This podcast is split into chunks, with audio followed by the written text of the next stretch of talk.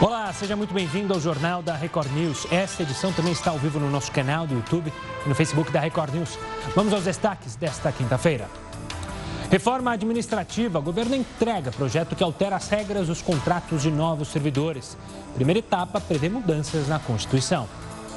Baixa vitamina D. Estudo aponta que a falta dessa vitamina no organismo pode aumentar o risco da Covid-19. Sintomas do coronavírus. Pesquisa revela que crianças e adolescentes são capazes de desenvolver o vírus e os anticorpos da Covid-19 ao mesmo tempo no organismo. Setembro amarelo. Pandemia afeta a saúde mental das pessoas em diversas regiões do mundo. Houve um aumento no número de casos de depressão. Casa fica totalmente destruída após festa de aniversário. Incêndio começou por causa das velas do bolo em comemoração aos 88 anos de um idoso.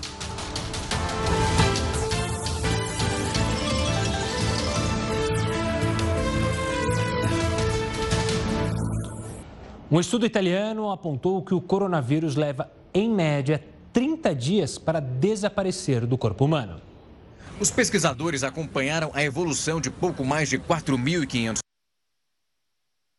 com Covid-19, isso no pico da pandemia na Itália. Cada pessoa realizou três testes do tipo RT-PCR, no intervalo de quase 40 dias. 60,6% dos infectados levaram em média 30 dias desde o diagnóstico e mais seis dias após os primeiros sintomas para eliminarem o vírus do corpo. A duração da infecção variou conforme a idade dos pacientes.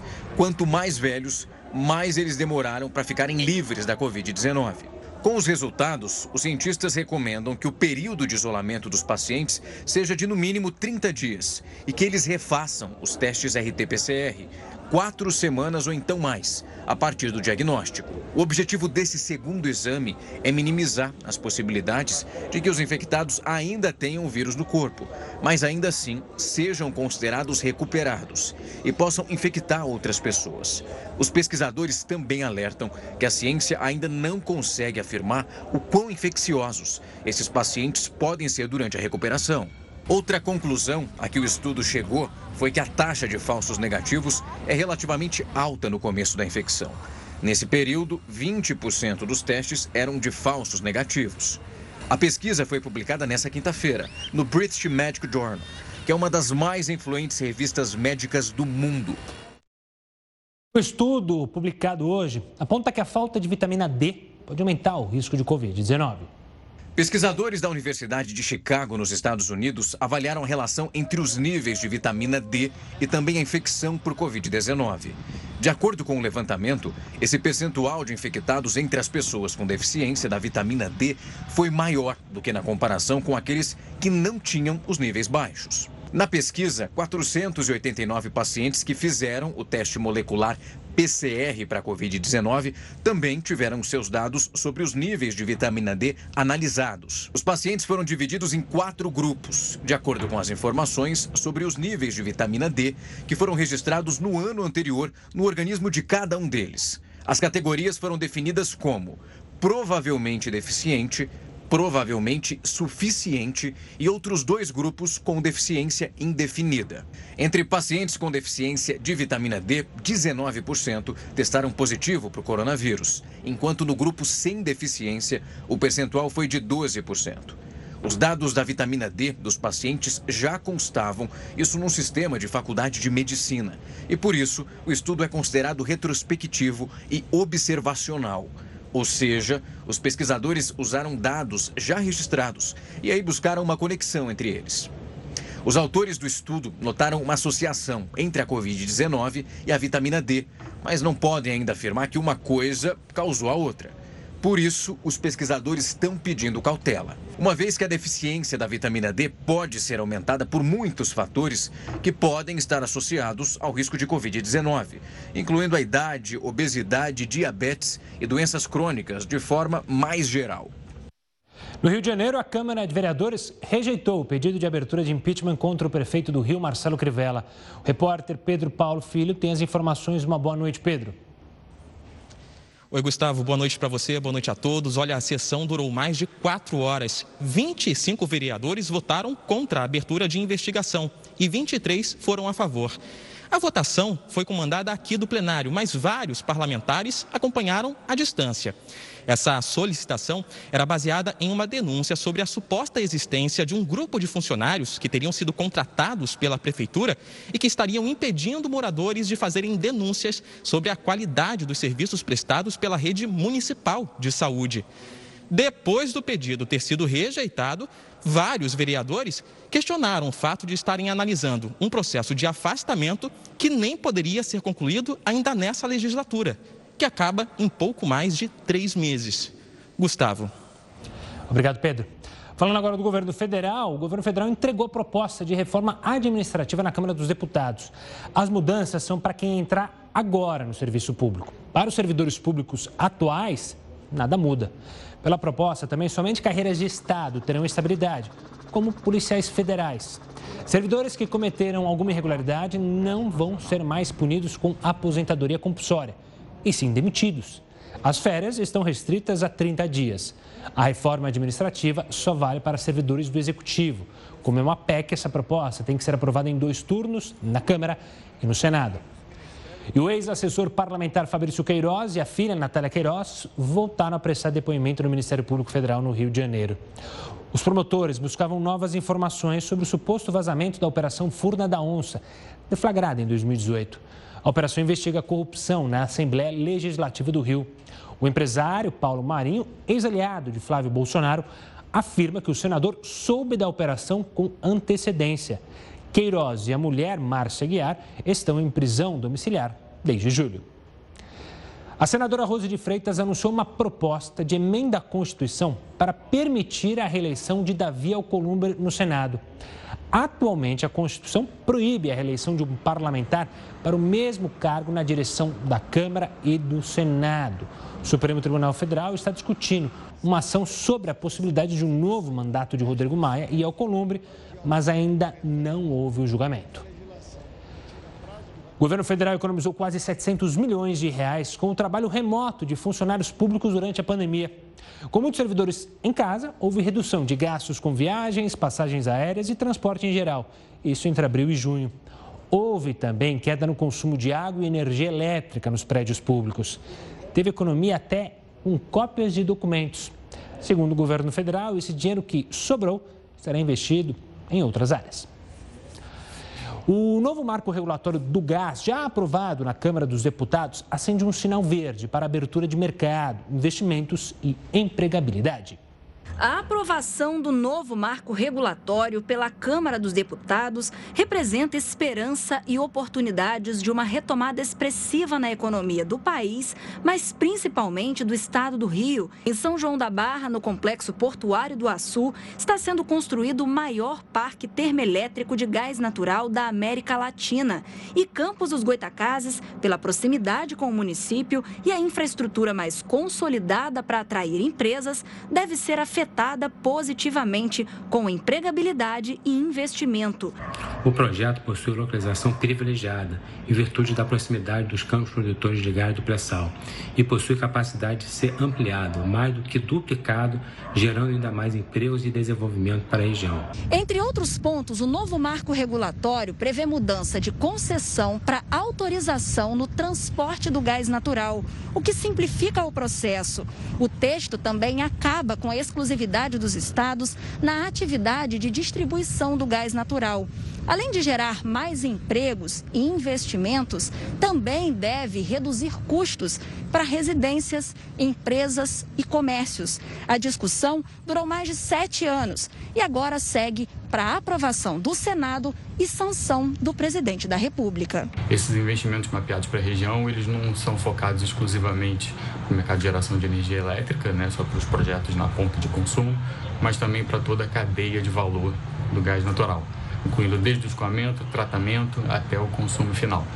E esse consumo a gente identifica um potencial que vai além da geração de energia elétrica, que é muito importante para o Estado, mas também a gente incluiu identificando oportunidades, por exemplo, no mercado de fertilizantes, que é tão importante para o agronegócio brasileiro. A dimensão do parque termoelétrico é grandiosa. O projeto compreende a implantação de duas usinas térmicas movidas a gás natural, que em conjunto alcançarão 3 gigawatts de capacidade instalada. Juntas, as duas térmicas irão gerar energia suficiente para atender cerca de 14 milhões de residências. O GNA1 e o terminal de GNL estão em fase final de construção e vão entrar em operação comercial em 2021. Voltando a falar do Rio, o governador em exercício do estado, Cláudio Castro, se reuniu hoje com o ministro da Economia, Paulo Guedes, em Brasília. O principal assunto era a recuperação fiscal do estado. De acordo com Castro, a União prorrogou em até seis meses o prazo para analisar se o estado vai permanecer ou se será excluído do regime de recuperação fiscal. O acordo em vigor venceria no sábado. A prorrogação é prioridade do governo fluminense para não colocar em risco a folha de pagamento dos servidores. Se não fosse prorrogado, o Estado teria que pagar uma dívida de quase 3 bilhões de reais já em outubro. Na Alemanha, a polícia investiga a morte de cinco irmãos que tinham entre 1 e 8 anos de idade. A mãe é a principal suspeita.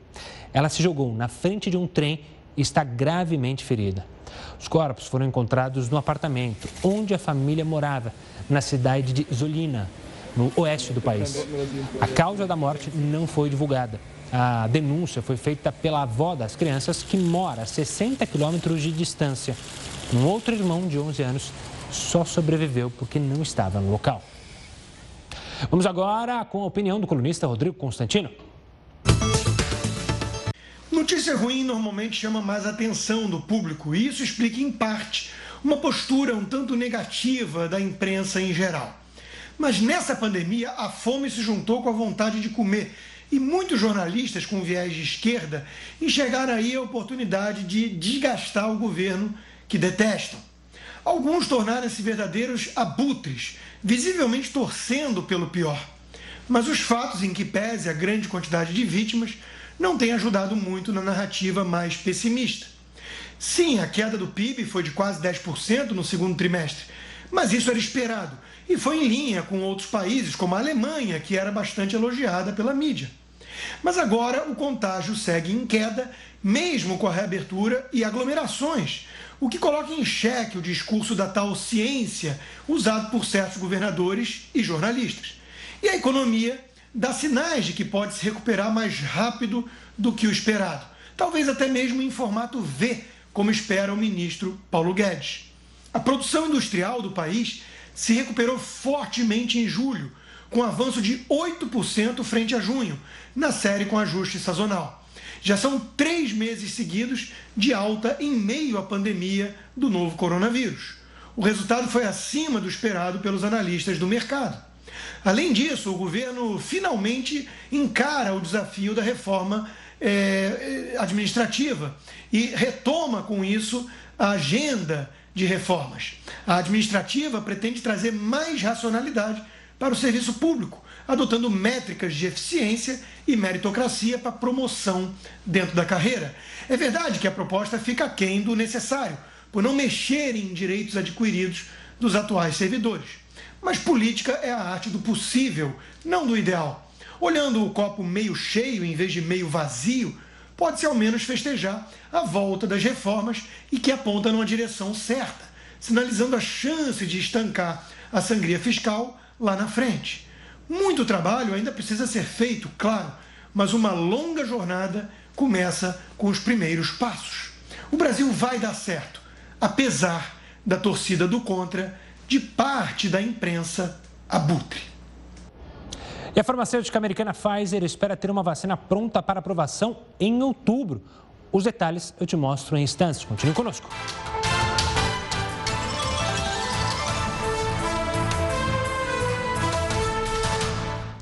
Jornal da Record News de, vo de volta para falar sobre algo que está sendo aguardado para ser votado lá na Câmara, que é uma proposta que restringe as sanções da Lei de Improbidade Administrativa. O Heraldo Barbeiro tem os detalhes. Olá, professor, diga lá. Olá, Gustavo. Olha, nós temos chamado a atenção das pessoas que nos acompanham toda noite aqui, que estamos caminhando em direção aí à eleição para prefeito e para vereador também. Até já lembrei que no dia 26 de setembro começa aquele desfile aqui da televisão dos candidatos a prefeito e candidatos a vereador. Vai ter uma quantidade inacreditável. Ocorre o seguinte: quando a gente fala em prefeitura, uma das coisas que nós, como cidadão, temos que fazer é o seguinte: será que o prefeito está aplicando o dinheiro direitinho? Será que o prefeito está fazendo uma boa administração? Bom, para isso foi criada uma lei que eu gostaria de lembrar todo mundo, chamada de Lei de Improbidade Administrativa. Essa lei, só para você ter uma ideia, ela foi criada em 1992, na época do Collor, na época em que o Collor sofreu o impeachment uh, aqui no Brasil. Muito bem, era para quê? Para segurar os prefeitos. Bom, o que, que, tipo de crime na época se imaginava que um prefeito poderia cometer? Nomeação fajuta, botar os amigos lá. Corrupção, pegar uma graninha. Ou então enriquecimento ilícito. Se o prefeito fosse pego nessas três uh, atitudes, que é a atitude de tomar dinheiro do povo através da prefeitura, ele podia sofrer uma punição drástica. Primeiro, ele pode, podia, ou pode ainda hoje, pode perder o mandato. Segundo, ele pode ficar inelegível durante 10 anos. Olha, durante 10 anos não pode se candidatar mais. E ainda por cima pode sofrer uma multa. Acontece que, como você lembrou aí na abertura, Gustavo, estão querendo mudar a lei. Eu não sei se é por causa da eleição que vem vindo aí. Eu não sei se os deputados federais querem fazer média com os prefeitos que vão ser eleitos. Eles querem mudar a lei. Agora, logicamente, eles só vão conseguir mudar a lei se nós, como cidadãos, né, ficarmos quietinhos. Então, o que, que eles querem? A mudança é o seguinte: eles acham que só deve ser punido o prefeito se houver dano no cofre público e se houver enriquecimento. Só os dois só. Por exemplo, se ele praticar nepotismo, nepotismo quer dizer colocar a família lá, não tem problema nenhum. A nova lei, isso não vai acontecer nada. Se ele praticar crime de tortura, também não acontece nada. Se ele fizer um fura-fila, o que é fura-fila? Pegar uma pessoa que foi aprovada no concurso em vigésimo lugar, ele coloca em primeiro para ser nomeado lá na prefeitura. Também não vai acontecer nada. Então, você diz o seguinte, mas espera um pouquinho. Essa proposta rolando na Câmara, tá, vai ser votada, vai. Quem vai votar? Os nossos representantes, que são os nossos deputados federais. Detalhe, detalhe.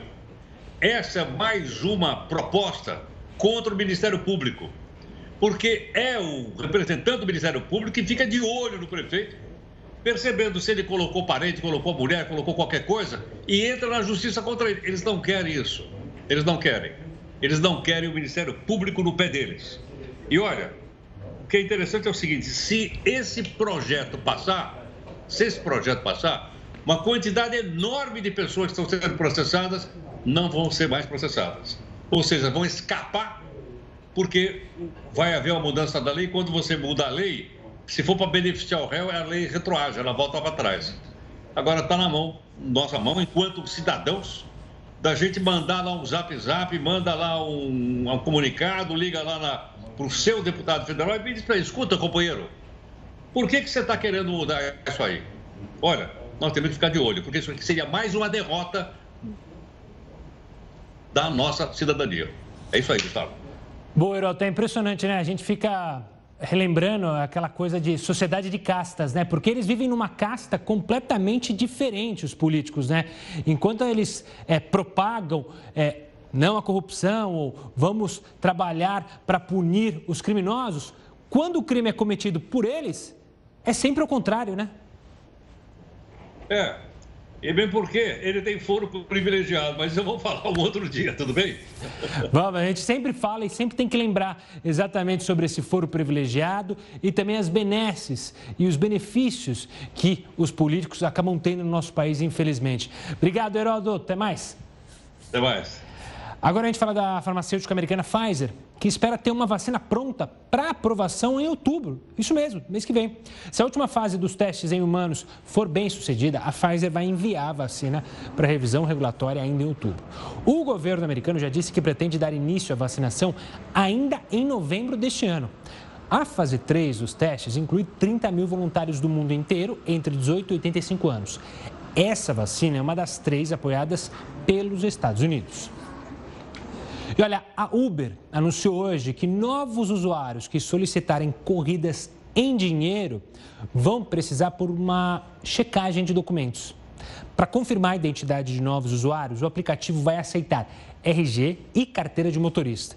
A verificação para corridas pagas em dinheiro só vai acontecer para os novos usuários que não tiverem outros dados validados.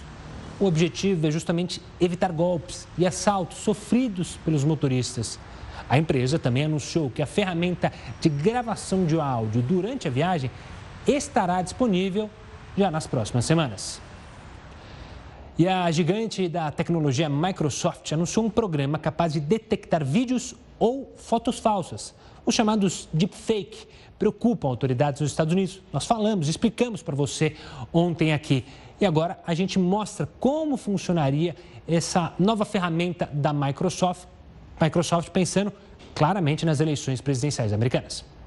O software analisa uma imagem ou cada frame de um vídeo, buscando evidências de manipulação. Muitas vezes, essa alteração pode passar despercebida a olho nu, enganando quem vê. A Microsoft informou que a ferramenta de autenticação está disponível para campanhas políticas, meios de comunicação e outras partes envolvidas no processo democrático. Os deepfakes são vídeos, fotos e até mesmo áudios alterados usando inteligência artificial que pareçam verdadeiros. Várias mídias como essas circulam nas redes sociais frequentemente. As publicações falsas são preocupantes, principalmente devido à aproximação das eleições presidenciais nos Estados Unidos no dia 3 de novembro.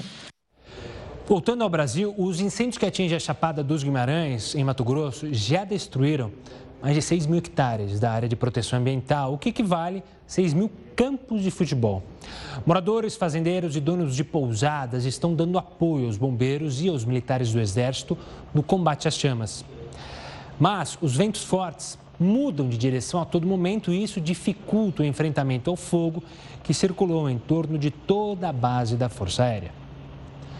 Agora a gente fala do Senado, que aprovou um projeto de lei que altera regras de controle das barragens. As empresas que não cumprirem as normas de segurança poderão ser multadas em até um bilhão de reais. A proposta foi aprovada um ano e meio após a tragédia. Um ano e meio após a tragédia provocada pelo rompimento de uma barragem da Vale em Brumadinho.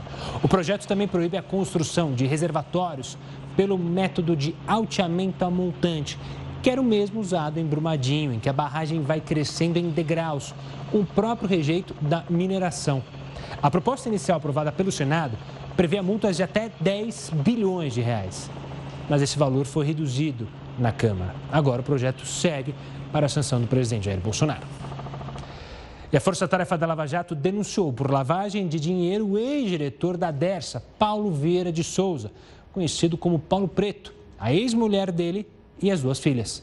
Os procuradores afirmam que a família usava um hotel aqui no litoral de São Paulo para ocultar a propina recebida. Paulo Preto é apontado como operador de propinas do PSDB. Ele sempre negou as acusações. E olha, surgiu nos últimos dias uma dúvida sobre a Covid-19 ser ou não uma doença ocupacional. Mas, afinal de contas, você sabe quando uma doença se enquadra nessa norma? Os detalhes você vê daqui a pouquinho aqui no Jornal da Record News.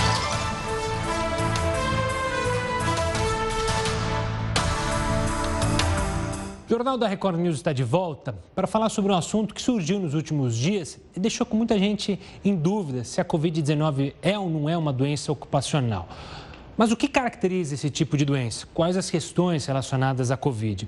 O Fábio Ceroni, que é especialista em direito trabalhista, vai explicar, participa agora do Jornal da Record News. Fábio, obrigado pela participação aqui conosco. Vamos começar do básico, né? O que seria uma doença ocupacional? E uma boa noite. Boa noite, Gustavo. É um prazer imenso estar aqui com vocês hoje. É, eu vou tentar falar de uma forma muito simples para que todos possam entender.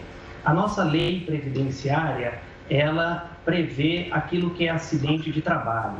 O acidente de trabalho é aquele acidente que ocorre pelo exercício da atividade profissional.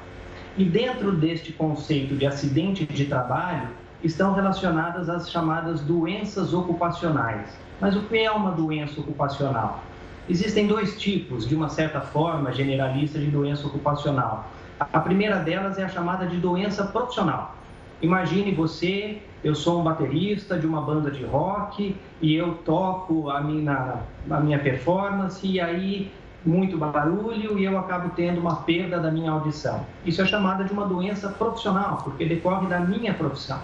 Agora, existem outras doenças que elas decorrem do ambiente de trabalho.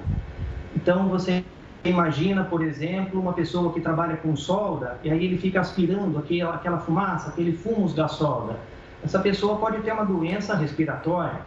As famosas é, lesões por esforço repetitivo, em razão de um, de um, de um trabalho feito em más condições corporais, uma ergonomia ruim. Então, a pessoa pode adquirir, por exemplo, uma doença lombar, ela pode adquirir a lesão por esforço repetitivo quando você faz uma atividade muito repetitiva com esforço. Então, toda doença que é ocasionada pelas condições de trabalho são chamadas como doença ocupacional. Fábio, nos últimos dias, a Covid-19 voltou à tona nessa questão da doença ocupacional, justamente por uma portaria do Ministério da Saúde, que primeiro colocou ela como doença ocupacional, depois retirou. Antes, o STF já tinha analisado ela como uma doença que pode se enquadrar em doença ocupacional. Com esse baralho todo aqui, embaralhamento todo que eu trouxe, a gente pode considerar ela ocupacional ou não? Como regra geral, ainda não. E eu vou explicar por que, Gustavo, de uma forma muito simples.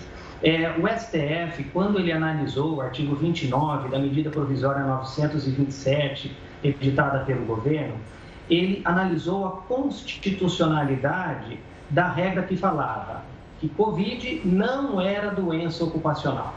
Então o STF falou o seguinte: olha, não dá para falar que não é. Então ele retirou ele julgou inconstitucional esta regra. É, a portaria expedida agora na, na, no dia 1 publicada no dia 1 pelo Ministério da Saúde, ela tratava a Covid como uma das doenças que podem ser relacionadas ao trabalho. Um pequeno esclarecimento. É, o Ministério da Saúde, a nossa lei previdenciária, ela tem uma lista uma lista de doenças que são potencialmente realizadas pelo trabalho, presumidamente realizada no ambiente de trabalho, ocorrida no ambiente de trabalho, perdão. Então essa lista, ele é um nome meio complicado, nexo técnico epidemiológico. Isso significa dizer que o INSS já reconhece algumas doenças como sendo oriundas do ambiente de trabalho. Então, quando a gente pensa, por exemplo, na construção civil, é muito comum doenças relacionadas a um problema de coluna, por conta da posição não ergométrica que esses trabalhadores executam. Quando a gente pensa naqueles trabalhadores que trabalham com radiação, um raio-x, por exemplo, o INSS reconhece alguns tipos de cânceres como doenças causadas por essa exposição à radiação. Então, existe uma lista que reconhece uma série de doenças que potencialmente podem vir a ser reconhecidas como doenças ocupacionais. E essa portaria incluía o Covid-19, causado pelo coronavírus, como uma das possíveis doenças causadas no ambiente de trabalho. No dia seguinte, essa portaria foi revogada formalmente e deixou-se de ter, dentro da nossa regra previdenciária, a possibilidade de você presumir que o Covid é uma doença do trabalho. Mas isso não significa dizer que ela não pode vir a ser reconhecida eventualmente pelo Poder Judiciário. Quando você fala em doença ocupacional, isso é importante deixar muito claro, que é necessário que, se você, que você comprove demonstre aquilo que nós chamamos de nexo de causalidade. Então, o trabalhador, quando ele tem uma doença e ele precisa demonstrar que essa doença está relacionada ao ambiente de trabalho,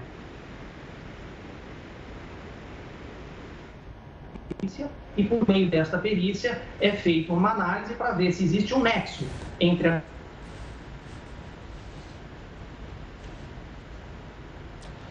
É, é, portaria era justamente isso, que o Covid seria presumidamente uma doença ocupacional. Doutor Fábio, uma última questão.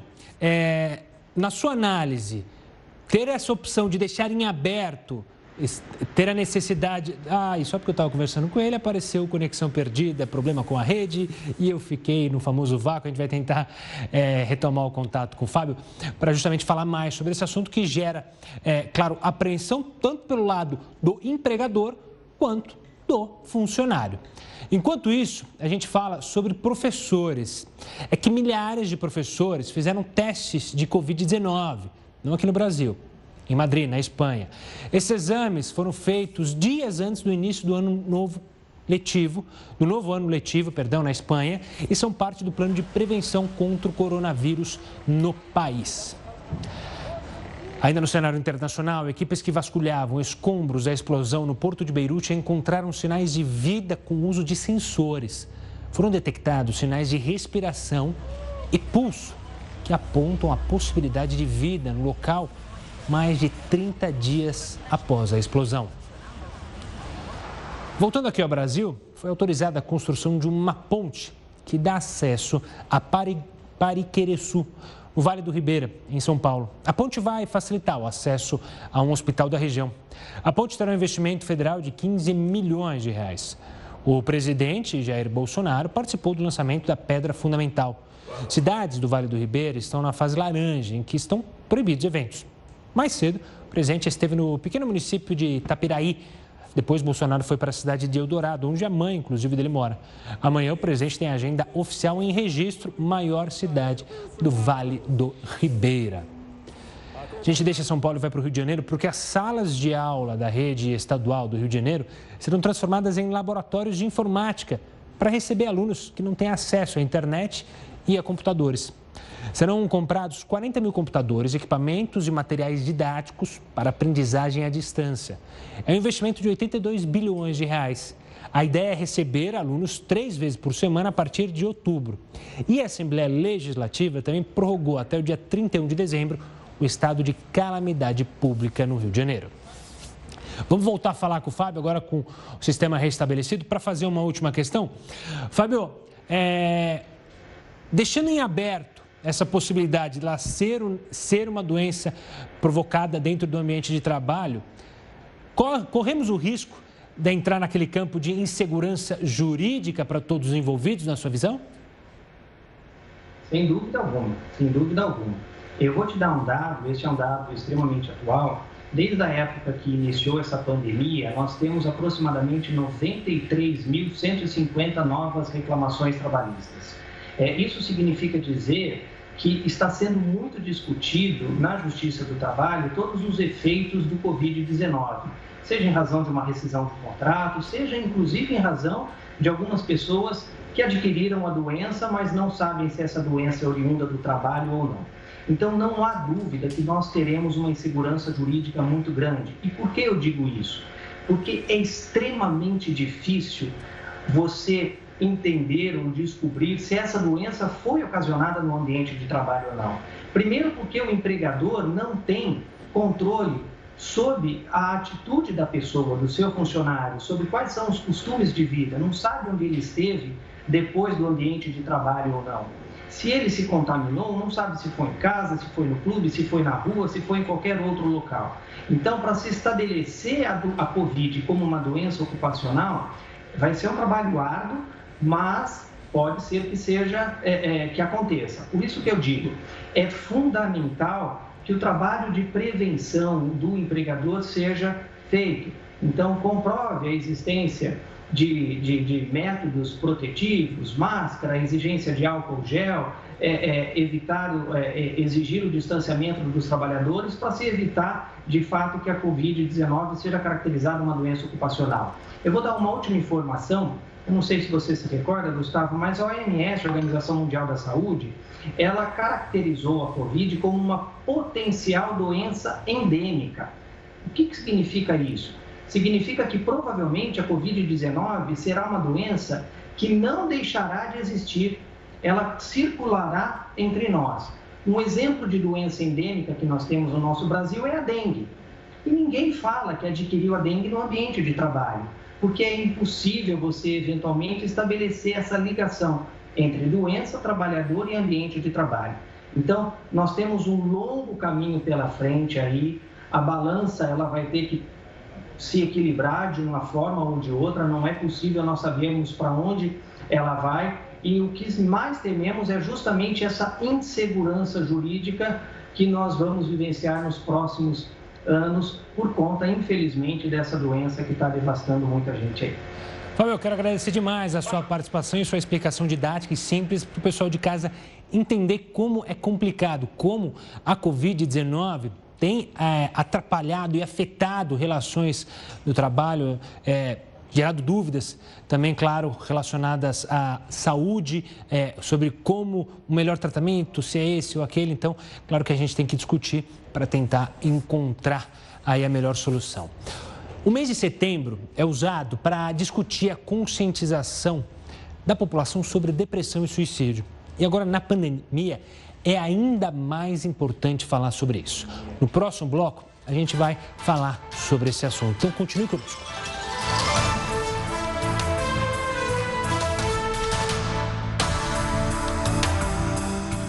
Estamos de volta para falar que o mês de setembro é usado para discutir e conscientizar a população sobre depressão e suicídio. Você sabe reconhecer, por exemplo, uma pessoa próxima, se ela está enfrentando um quadro de depressão? O que fazer para ajudar?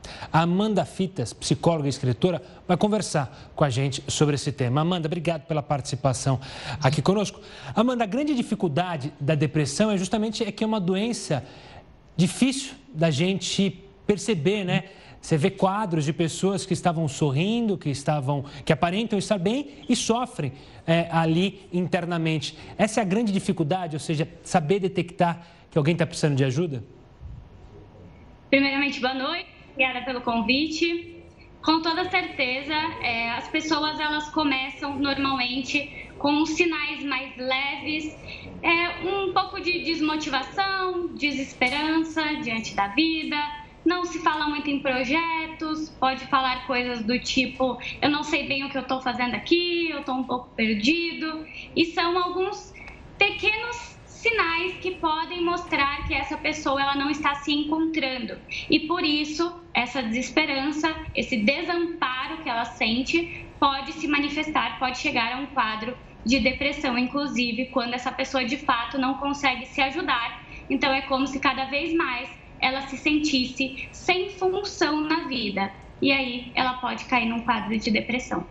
Doutora, esse momento de isolamento que aconteceu não só aqui no Brasil, mas em todo o mundo, é, o desemprego provocado pela pandemia, isso ajudou, né? Contribuiu para que pessoas tenham mais ansiedade e possam caminhar justamente para a depressão? Sim, com certeza. A pandemia ela mexe com a nossa sensação de precisar de certeza, de segurança, de garantias. E essa pessoa, como ela está já em um quadro de não estar se encontrando, de estar com medo, de estar com uma sensação de perda, de escassez, quando vem um evento externo, como uma pandemia, ela vai mexer com as emoções, vai trazer nessa pessoa uma sensação ainda maior de que ela não está segura na vida, de que ela não tem, não existe um sentido para ela e que os projetos dela podem ser arruinados, inclusive caso ela comece a pensar em algo, né? Então, algumas pessoas pela sensação de perda, às vezes perda de emprego, perda de um relacionamento, teve aumentou, né, o número de divórcios nessa pandemia. Então, são eventos externos que eles podem sim colaborar e muito para que uma pessoa que já tem uma tendência negativista, que já está ali se isolando, que já não está se sentindo muito bem na vida, ela piorar esse quadro diante de uma pandemia. Com certeza a gente viu isso acontecer sim. Doutora, a gente, é, a classe médica, né, é, os psicólogos é, incluídos, usam o setembro para justamente, o setembro amarelo, para dar visibilidade a isso, para dar conscientização. A gente ainda tem muito preconceito, a gente, eu digo a sociedade, com as doenças é, provocadas é, pelo estresse, ou seja, ansiedade, a depressão, ainda há uma barreira muito grande é, entre nós, sociedade, para buscar ajuda? Com toda certeza. As pessoas, elas não entendem que a terapia que o profissional ele está lá para fazer um acolhimento, ele está lá para te ajudar a encontrar caminhos caso você não esteja encontrando sozinho. Então, algumas pessoas têm a ideia que uma terapia, que uma ajuda profissional não vai surtir nenhum efeito, ou tem essa questão de preconceito, né, que veio passada aí de algumas gerações, no sentido que é coisa para louco, que é coisa para quem realmente é, é como se fosse até uma vergonha social a pessoa precisar dessa ajuda, sendo que é algo super natural Uh, o que mais existe são pessoas precisando de fato de terapia, então a gente precisa quebrar esse tabu, esse tabu porque o, profissional ele quer te acolher, ele quer te ouvir e te ajudar a encontrar caminhos e não te julgar, né? Porque existe esse preconceito também. Ah, eu vou contar a minha vida para alguém, essa pessoa não vai me entender, essa pessoa não vai conseguir me ajudar, porque normalmente essa pessoa que, que tem esses pensamentos, que tem a depressão, ela acredita que nada pode ajudar ela, né? Então existe sim esse, esse triste né, cenário em que as pessoas elas vão em um médico tratar coisas é, normais, mas elas não vão tratar a mente dela, o emocional, que às vezes é o que mais está precisando de atenção. Doutora, obrigado pela participação aqui conosco no Jornal da Record News para falar algo importantíssimo. Fazer terapia não ia mudar em nada e, claro, aconselho a quem é, quiser fazer terapia buscar um profissional, um profissional bom para justamente fazer sua terapia. Olha, nos Estados Unidos, uma casa ficou totalmente destruída após uma festa de aniversário. Pois é. O incêndio começou por causa das velas do bolo em comemoração aos 88 anos do avô dono da casa. O idoso, que tem demência e estava sozinho na sala, não percebeu, como você percebe aí nas imagens, desculpe o né? O fogo se alastrando pelas cortinas. Ele foi resgatado pela filha, que só voltou porque, por sorte, tinha esquecido a bolsa no quarto, né? Às vezes são coisas é, que acontecem por uma razão. A sala ficou totalmente destruída no incêndio. Apesar do susto, felizmente ninguém se feriu, só o dano é, material. Bom, depois dessas imagens que assustam, eu me despeço por aqui. Você fica agora com o Rafael Algarte, muito bem informado no Hora News, edição das 10. Uma ótima noite para você de casa. Para você também, Rafael. Tchau, tchau.